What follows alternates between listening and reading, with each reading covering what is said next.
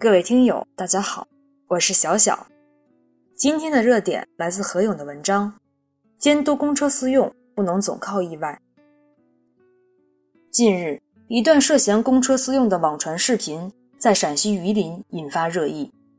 视频显示，一辆贴有公务用车标识的大众小轿车正在行驶中，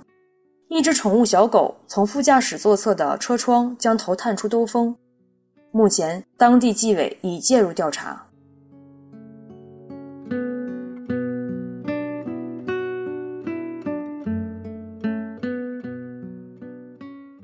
对于公车私用行为，即便公务车上张贴了公务用车的标识，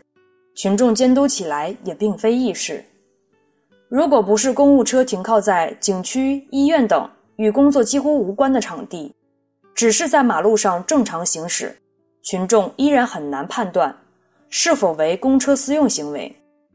因为既不知道车内乘客是否是正在执行公务人员，也无法断定车辆去向和真实用途。另一方面，单位内部监管往往软绵无力，用车单位对内部公车私用行为往往是睁一只眼闭一只眼，特别是对主要领导的公车私用行为。基本上不设防，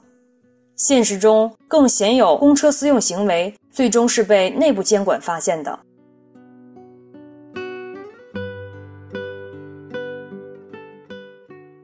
要真正杜绝公车私用现象，既不能靠偶然出现的一只宠物狗提供线索，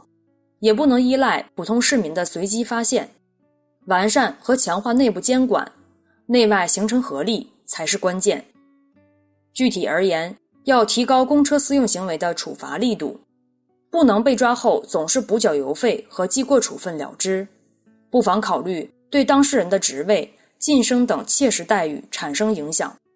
同时，对监管不力的责任人，可以考虑给予其较重的降级、撤职等处分。只有加大对公车私用行为的问责和惩戒力度，让相关人员产生更大痛感。